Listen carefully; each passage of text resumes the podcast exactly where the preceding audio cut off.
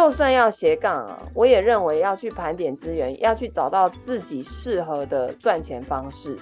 哦、呃，譬如说像我与人连结就很擅长嘛，所以你自己的强优势是什么？你要去把它找出来。强优势是什么？它指的就是，即使你还没有开始擅长它，可是你对这个方向跟这个技能的累积是有热情的。不是说哦，我很擅长做 PPT，擅长做图片，我擅长剪接影片，这个就叫做强优势哦。有些人擅长，可是他不喜欢哦，所以这个就不是叫强优势。越痛快花钱，越能把钱留下来。大家好，我是财务建筑师 Lydia。Hello，我是小编心怡。好，我们今天要来讨论一个非常有趣，我相信大家也都非常有兴趣的主题，它叫做多元收入啊，也就是多重收入的来源呐、啊。其实现代人呢，呃，我们常常在讲那个财富水库，对不对？那财富水库会有两道入水口啊，第一道入水口就是每个人都会有的工作收入嘛，哦，那退休的人可能就没有了。再来就是这个第二道入水口叫做理财收入。那理财收入是要透过学习投资来获得的。那但是我这几年做财务规划的个案，这样子做下来发现，哈，其实，在工作收入这道入水口啊，很多人他呃过去可能是稳定的工作收入，比方说公务员啦，啊，或者是在公司里面的一些高管啊，啊，那就算一个上班族，反正每个月固定某一天钱就是会进来啊。不过在这几年，尤其中间经过疫情这三年，很多人的工作收入它是会突然间那一道入水口水龙头就关起来，或是突然间水压变很小，就是本来就短杠呀，然后突然哎，怎么水压这么小？是要停水了吗？哈，那个水就一咪咪，然后或是呃奖金结构被调整哦。那比方说有一类人是家庭主妇嘛，家庭主妇主要收入来源就是另外一半喽。也现在也不一定是家庭主妇，也有可能是家庭主妇啦，对不对？嗯，对。那总之就是那个收入来源是另外一半，诶，可是当另外一半的那个工作收入薪资结构起了很大的变化的时候，哇，瞬间那个影响就很大哦。而且我感受到很多的家庭主妇他们有非常深的不安全感，原因就是因为呢，这个收入的来源掌控权也不在自己。那很多人会觉得。一直拿老公的钱，好像看不到自己有贡献的地方。实际上，家里面的这些要顾小孩啊，然后什么煮饭啊、打扫家里啊，这个也都是贡献之一啊。只是说，现代人对于那种钱直接进来到账户那种感觉，会觉得啊，这个才是贡献哦。但实际上，哎，也不是这样子。我还看到很多的现象是，很多人在疫情之前有一份正职的工作，那在疫情的这个期间呢，可能正职的工作就没有了嘛。哦，比方说很多餐饮业的啦、旅游业的啦，呃，甚至当时一堆空姐都跑去斜杠做其他的事情。但那个时期的斜杠，我认为比较是赶快找下一份中间可以过渡的工作，这样。那这个时候，Uber E 啊，各种外送平台里面的这些外送员们就多了起来了嘛，哈。嗯嗯。那可是你看，现在疫情也没有这件事了嘛，哈，大家还是舞照跳，马照跑啊，该出国出国，对不对？啊，现在其实也还是有人在确诊啊，对不对？大家已经把它变成感冒在处理了啦，这样哦，就不会像过去这样风声鹤唳。诶，那这个时候如果说我们的工作还是这些过渡期，这样可能一次要打好几份工的情况下，有没有可能把它发展成为？多元收入，或者是说，哎，在这里面有没有什么脉络？在疫情结束之后啊，大家都恢复正常之后，哎，它可能变成你的一条主枝干，就像树一样有一个主轴，然后这中间的一些关系跟串联，比较是今天这一集菁羚老师想要来跟大家聊一聊的。其实就是在这个斜杠里头找出，哎，什么东西你可能更适合。但是什么东西如果不适合你，就应该要想办法缩小，或是就去掉，不要，对不对？对，因为斜杠它其实有分年轻人的斜杠跟中年人的斜杠哦。那我就来讲讲我的经历好了。年轻人的斜杠其实就是像我在读台北商专那个时候，我五专就开始打工了嘛。那五专都选修课程，所以中间会有空档。就是好像是坐公车的时候经过，然后我看到那个有一家麦当劳要全新开幕，在招工读生，对，然后我就想说我要来这里打工这样子，然后我就去应征。你知道我那天去麦当劳看那个现在的点餐柜台，哇，我真的觉得不胜唏嘘诶，就是以前麦当劳的点餐柜台是一整排，然后一个柜员前面就一台点餐机这样子。可是现在所有的麦当劳柜台只有一个取货的地方，其他全部都是机器，然后客户去那边按一按就就结束了。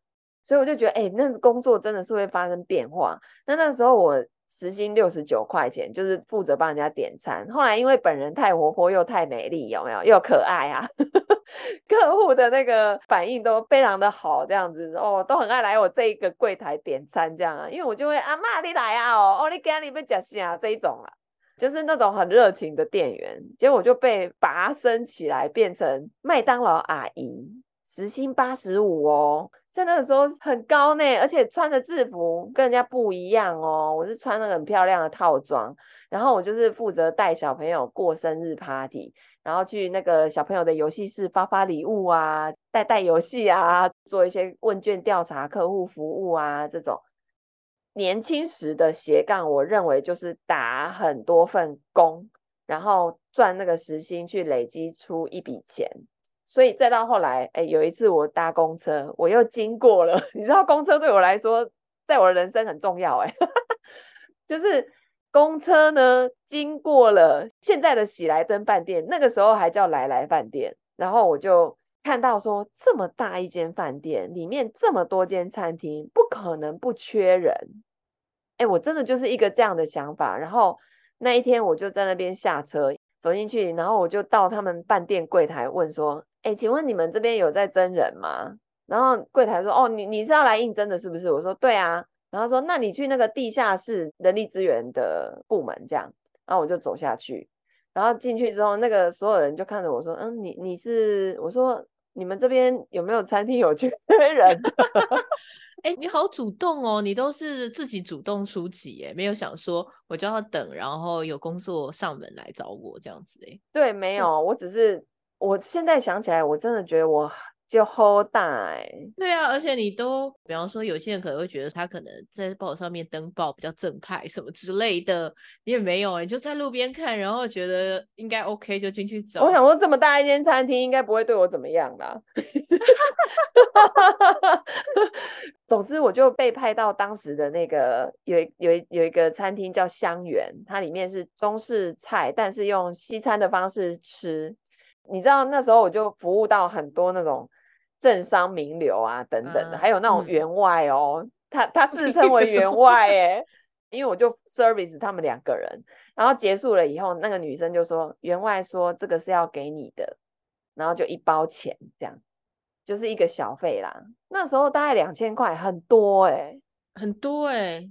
民国大概八十四、八十五年、八六、八七年那个时候，现在就算拿到一千块小费，也是算是蛮多的感觉。对啊，实际上我我后来又有哦，麦当劳隔壁的眼镜店老板看我实在是太热情了，叫我去当他们店员，我也给他去啊。所以你知道那时候我我也学到那个眼镜怎么，你我们现在脸上戴的眼镜怎么拔下来看这一只眼镜的度数，我是会的诶，要用那个机器去看诶。哇，所以其实你在各种那个斜杠里头也学到完全不一样的技术，对不对？对，就各种不同领域，但是我后来回想啊，他们之间有关联的地方，就是都跟与人连接有关，就是都是在第一线服务客户的那些工作，是我能够很容易上手，然后很快就可以得到很好的效果的这种。所以你的意思是说，你接触或者是你把这一些你接触过的这些斜杠连起来之后，你会总结归纳出一个。过程，或者说，哎，哪一些东西才是更适合你擅长的东西，对不对？对，我有去盘点它，因为我觉得这件事情很重要的部分是，就是每一份工作感觉都蛮顺的。五专就是大概都是打这种钟点费的时薪工嘛。那后来到了专四、专五，我就没有再打工了，因为我就要准备考差大了嘛。然后在读大学的时候，我就开始。家教了。那时候时薪就直接三级跳，诶，我记得那时候一个小时就直接来到两百，然后再到后来呢，因为我的英文成绩非常的好嘛，然后我又活泼又敢说，后来我就去佳音英语接受培训，成为儿童美语的老师。其实你也做很多尝试的嘞。对，那个时候时薪又跳起来了，然后。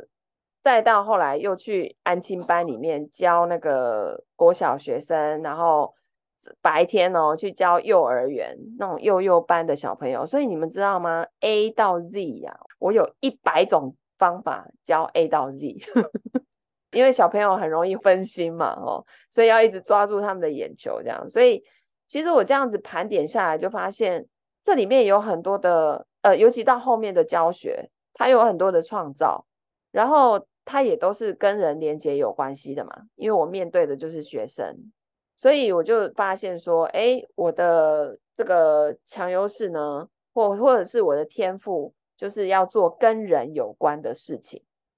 后来再到金融业，那当然不用说啦，直接就面对客户了嘛。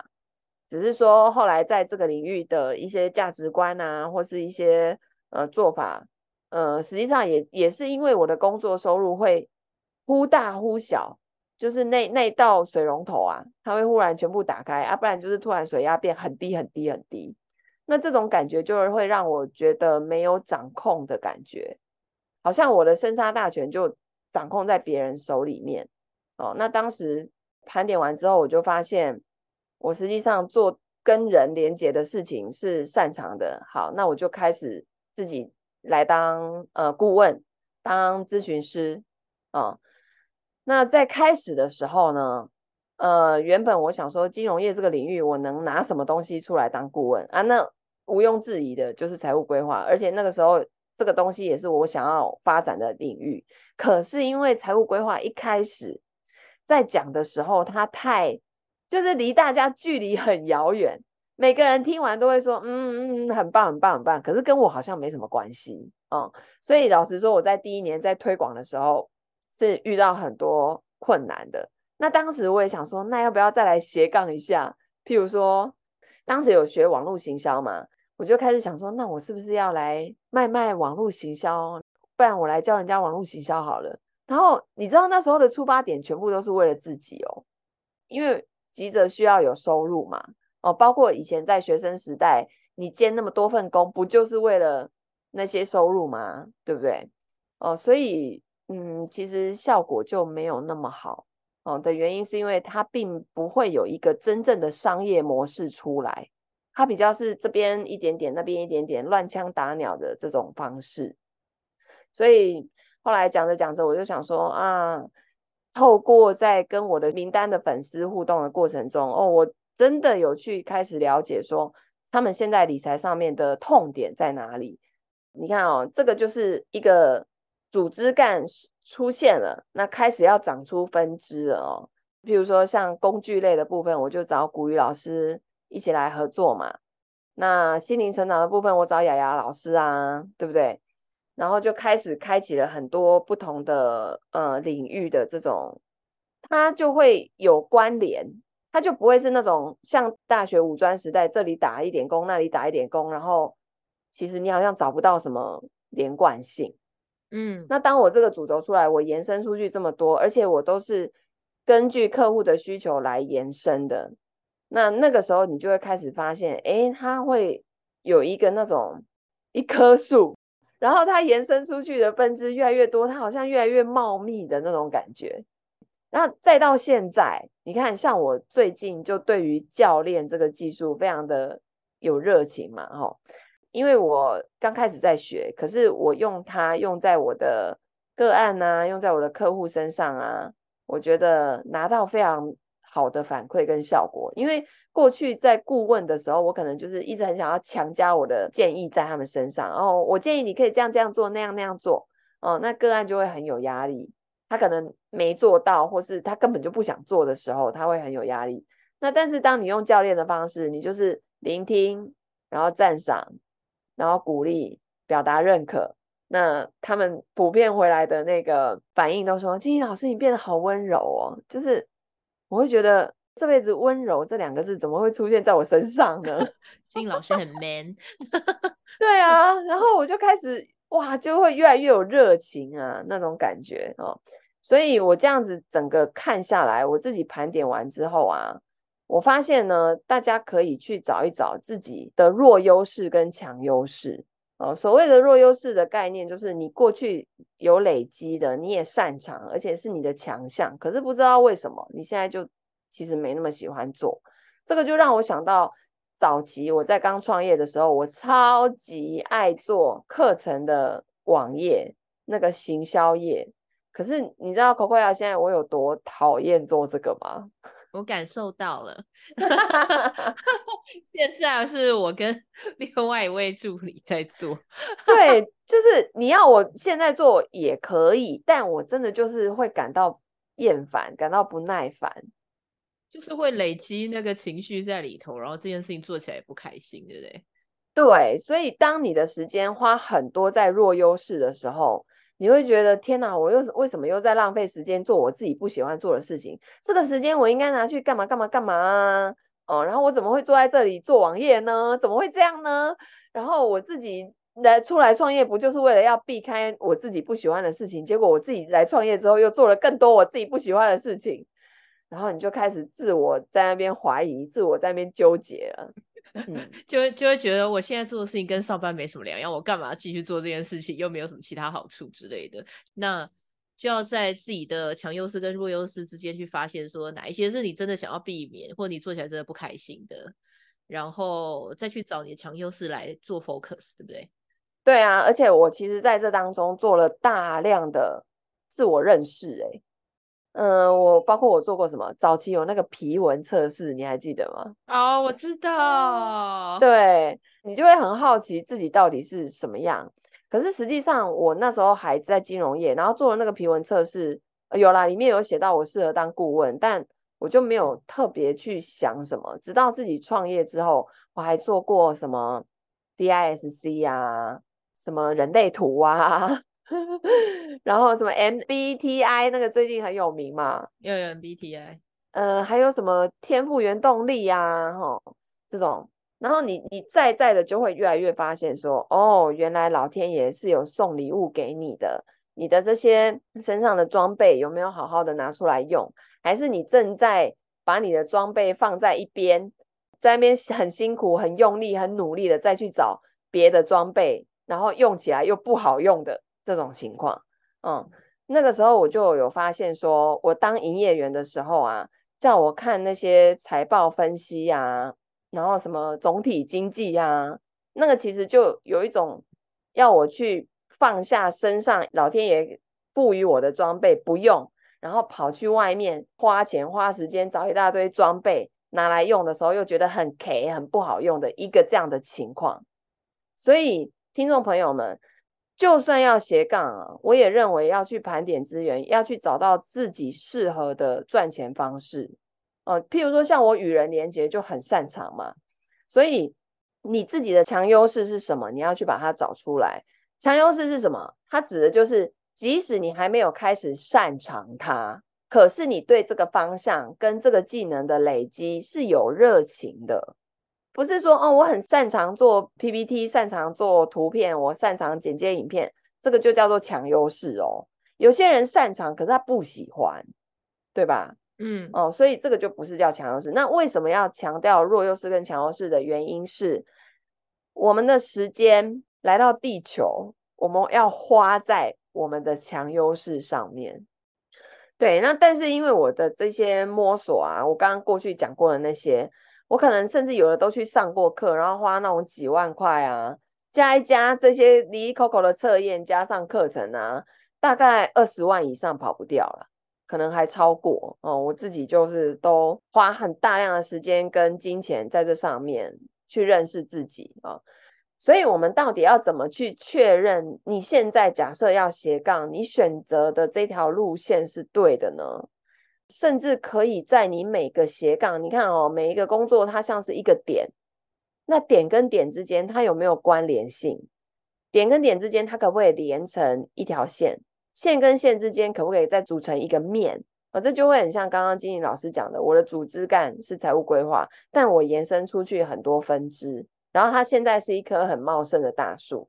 所以你到底要怎么去确认自己选择的斜杠的路线是对的哦？你一定要足够的认识自己。所以在呃今年的七月十五号，我呢要在线下举办一个工作坊。那在那个工作坊当中呢，我就会带大家去盘点所有身边的资源，盘点你的人脉资源、天赋资源，还有你上过的什么样的课的资源，怎么样去把它做一个整合，然后最终呢，找出一条你可以去斜杠的路线。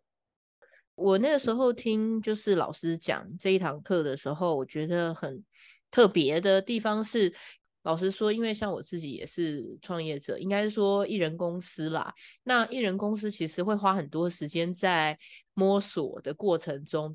不要说创业好像是多元收入，我们在建立自己多元收入的时候，有时候可能它如果是一条线，或是像刚刚老师说的，它是一棵大树，有可能种种种种种，就会发现，哎，这个东西在这部分长不出来，它可能需要一些能力。那他就要去学一些能力，然后再把那些地方补起来。可是可能做到最后的时候，发现啊，这不适合我，然后就又要退回原点，再重新长其他的东西出来。这样，那这些尝试当然都会是有意义的，因为它可能会让你协助你发现有些东西你可能是真的不适合，但是那很很花时间，就是说制作成本是高的，就在过程当中会。比较痛苦的是，比方说，在你追寻多元收入的时候，那那一段时间其实是没有 收入的。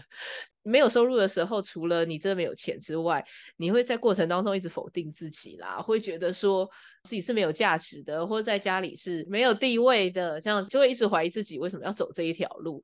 所以，我觉得情绪成本也要算进去，在可以降低这个情绪成本的状态之下。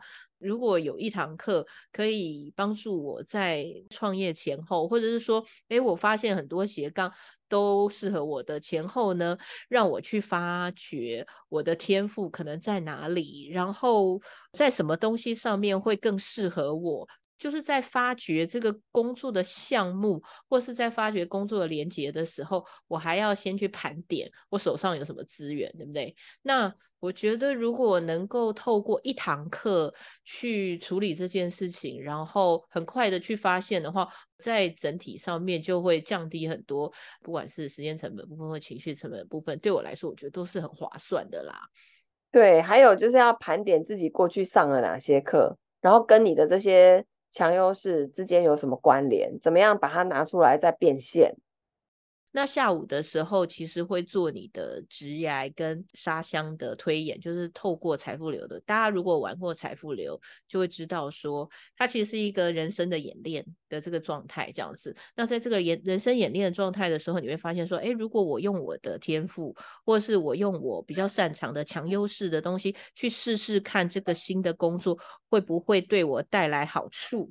先来沙盘推演一下，对对对对对，就可以避免后面你花，比方说一年两年去测试之后，你发现哎，这个东西可能对我来说是长不出东西来的，然后又要退回来，这个挫败的感觉，或者说这个时间的耗损，其实对于创业者，或者说对于一开始找多元工作者来说，都不是很有利的一件事啦。对，所以要创造很多道入水口呢，你要开启很多个水龙头，它也是有技术含量的啊。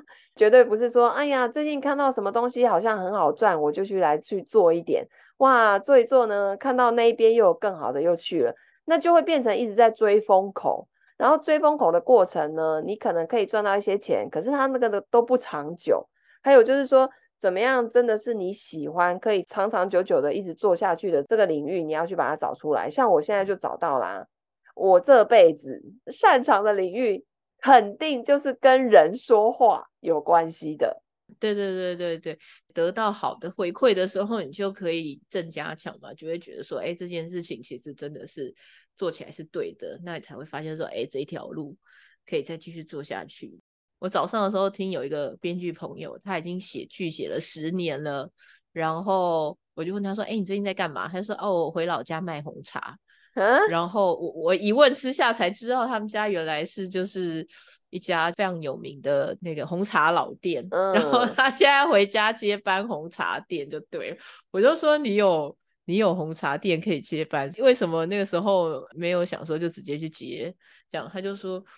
呃，因为在这个过程当中，我就觉得那个可能不一定适合我嘛，所以他就去出去尝试了各种不一样，比方说去电视台上班啦，然后去写各种内容的剧本，嗯、然后写完之后觉得哎自己没有闯出来，然后就回到老家去接班。可是这个过程试错试了十年呢、欸。对啊，他要花十年的时间。对啊，然后我就问他说：“所以现在开心吗？”他说：“很开心啊。”就是。因为写写东西的时候，有很多时候要思考跟自己对话嘛，那他难免会有些内耗的部分。可是其实他是一个情绪很敏感的人，他花很多时间内耗，对于精神状态来说并不是非常好的一个过程。对，我跟你说，内耗这件事情就是拖累大家斜杠的一种，怎么说很有直接的关系。因为包括我的金钱整理师或是我的学员里面啊，他们自己想要斜杠的人啊。哇，那个内耗真的是会浪费大量的时间。那你就看到那个内在状态处理的好的，也都认识自己，也都盘点过资源的那个方向都很清晰、很明确的。哇，他那个走起来发展的就很快。哎，可是比方说，像有一些人在就是找多元收入的时候，他还是会遇到一些困难啊。我想要问一下金老师，像这种问题应该要怎么解决？像有一些人就会觉得说。如果他不喜欢或是擅长招揽生意，或是向别人收费，要怎么办？嗯，斜杠分很多种嘛，一个是处理事情，一个是处理人。那你看，像那个 Uber E 啊，外送平台啊，这些，它就是比较偏物流类嘛。那你就是把东西送到，原则上也就 OK 了。所以大家反而要去关注的是，你在斜杠的这些东西，你到底是把它放在说。啊，我就是用现在的时间赶快去赚一点钱补贴家用，我也没有想要什么有累积的效果，我也没有想要长远的规划的哦。那这一种呢，实际上你也不用去招揽生意或是跟别人收费嘛，你就是按表操课哦。但是这样子的一个斜杠，它就是体力活嘛，然后年轻人可能会更吃香哦。那年纪渐长的时候就不太 OK。可是如果反过来，哦，你所谓的这个斜杠，可能是你自己有一个什么东西，然后要去推广给所有人，那你也不太会招揽生意，或者是去跟别人收费，那怎么办呢？哦，有些人甚至前面讲的很精彩，然后后面呢，开始要进入跟人家讲收费，他就不敢讲了。这个呢，要怎么办？第一个，你要先去面对为什么你自己对于收费会有卡点。嗯嗯嗯嗯，我觉得这个也很重要，要去挖掘到底是有什么样的制约或是限制性信念限制了你。因为我们提供好的价值跟服务，收费是很正常的。譬如说财务规划好了啊，我又不像金英老师，你现在这么经验丰富了，这么厉害了哈，然后去跟人家收费，我觉得 OK 啊。但是每一个人都是从经验不丰富开始的。所以你的 level 在哪里的时候，老天爷就会派你那个 level 能服务的客户来给你。大家一定要放心，老天爷不会派你服务不了的客户来给你。那这是第一点哈，这是内在状态的调整。那第二点，如果技术层面的这种不敢跟别人收费，那怎么办呢？我在网络上也看过，有些人就直接呃丢给这个机器人啊，或者是平台去做，或者是小帮手啊。哦，像有的老师他是不提收费的。他都会说哦，那关于这个东西，我会请我的助理呵 呵来跟你说明，有没有？嗯嗯，有有。对，然后有一些人他的方式是用影片，然后在网络上，然后最后就一个介绍连接去，他就不开口啊，一路都是走这种被动式的。你有兴趣你就自己点，自己付费这样。那有些人是去 join 到一些平台啊，譬如说现在网络上超多什么 PressPlay 啊、好好啊这种线上课程平台。他可能就是做好一个自己的东西丢上去卖，他也不用去像那个购物台这样子画虾，然后要这样子那个销售嘛，哦，所以方式方法有很多种，原则上就是你要足够的认识自己。当你不认识自己的时候，做什么好像都对，做什么好像也都不对。对，没错，重点是要先理解自己，认识自己，然后还要盘点自己的资源，对不对？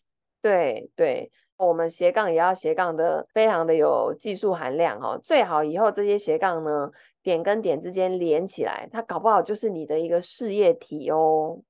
那老师，我我想问你，因为有些时候我们难免会去探索一些新的项目嘛。比方说，哎，我最近我觉得像碳排放或是 ESG 这个东西非常有兴趣，所以我想要考相关的证照、执照的东西。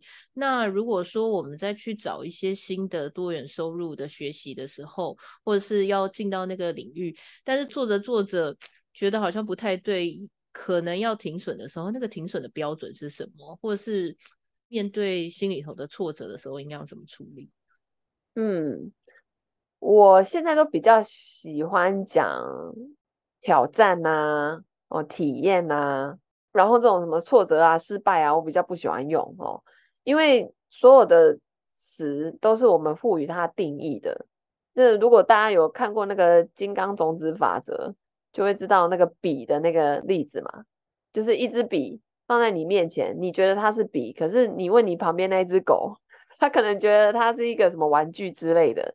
所以所有的东西都是我们赋予它定义。那当我们在斜杠的过程走着走着，发现哎，这条路我们不是我刚开始想象的那样子，好像没有很喜欢呢。哦，那就快速停损。那停损的过程当中呢，我们也可以去盘点。那我在这当中到底学到了些什么？我喜欢的是什么？我很不喜欢的是什么？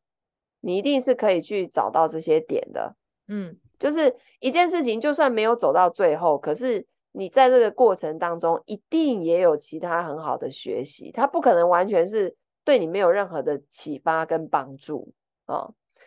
再来就是财务上，哦，我们在斜杠的过程，可能前面花了很多的时间，也花了一些金钱去投入，但是呢，你什么时间点该要停损呢？哦，我的建议会是。当自己的紧急备用金快要用完的时候，因为我们在斜杠的同时呢，实际上很多人是还有收入，只是说那个收入可能很不稳定，或是已经快要没有了。呃，很多人在这个过程中可能就会开始去吃老本。那当你开始吃老本的时候，你要给自己一条界限。那这个界限，我们不是常常在说啊，要给自己准备三到六个月的紧急备用金啊？那这个紧急到底在紧急什么？其实齁。按照现在的情况，大部分的紧急都是在这个转换的过程的紧急啦，并不是说啊，真的家里发生什么事的那种紧急。嗯，就是为自己的生活有一些摸索的余裕的这个紧急啦，对不对？对对对，像我有今年整理师给自己准备两年，两年的紧急备用金，那他就可以游刃有余一点，对不对？可是。也很有趣哈、哦，两年过了一半的时候，他发现啊、哦，我怎么都还没有开始的时候，他就开始要紧张了，知道吗？但是人有一个 roadmap 或者是有一个里程碑相似的东西，会比较知道说，哎，我什么时候要紧张之类的啦。对对，所以我们在财务的盘点就很重要啊。你都没有盘点的话，你怎么知道你的那个剩下一半还有多久啊？对不对？嗯嗯。那你怎么知道说你什么时候才要停损？就是那个整个要去盘点过，你才会有一个概念。那人很奇怪啊，我觉得人类的潜能真的是无限。当你给他一个时间线啊，截止线的时候，诶，他就不会去踩到。赶快再讲一下你的名言。I don't need time, I need deadline。没错，你的熊的爆发力就会在那个时候爆炸了。对，所以第一个要认识自己的财务情况，这个很重要哈。那第二个要认识自己的天赋、强优势、弱优势，喜欢什么，不喜欢什么，然后这个当中怎么样点跟点之间去把它串联起来，或许未来你可以去打造出你自己的事业王国，那都是有可能的哦。如果你对于认识自己很有兴趣的话，找到自己的赚钱之道的话呢，在七月十五号，欢迎你到线下来跟精灵老师相处一天。在上半天，我们把我们所有的财务资源、手边的人脉资源、天赋资源，还有你上过什么样的课的资源，都串联起来，把它盘点出来之后，下午呢，我们一起玩一场财富流的沙盘推演。就用你盘点出来的这些资源去玩一场，看看结局会怎么样。接着呢，你就会发现这中间还有很多很多可以创造、可以优化的地方哦。非常的期待你能够来到线下，跟我们一起找出你的强优势，然后发挥你的天赋，让你可以非常轻松的开发你的多元收入哦。好的，所以如果你喜欢我们今天的分享，欢迎按赞、留言、转发给你身边所有想要拥有多元收入的好朋友们哦。那我们就下次见，拜拜，拜拜。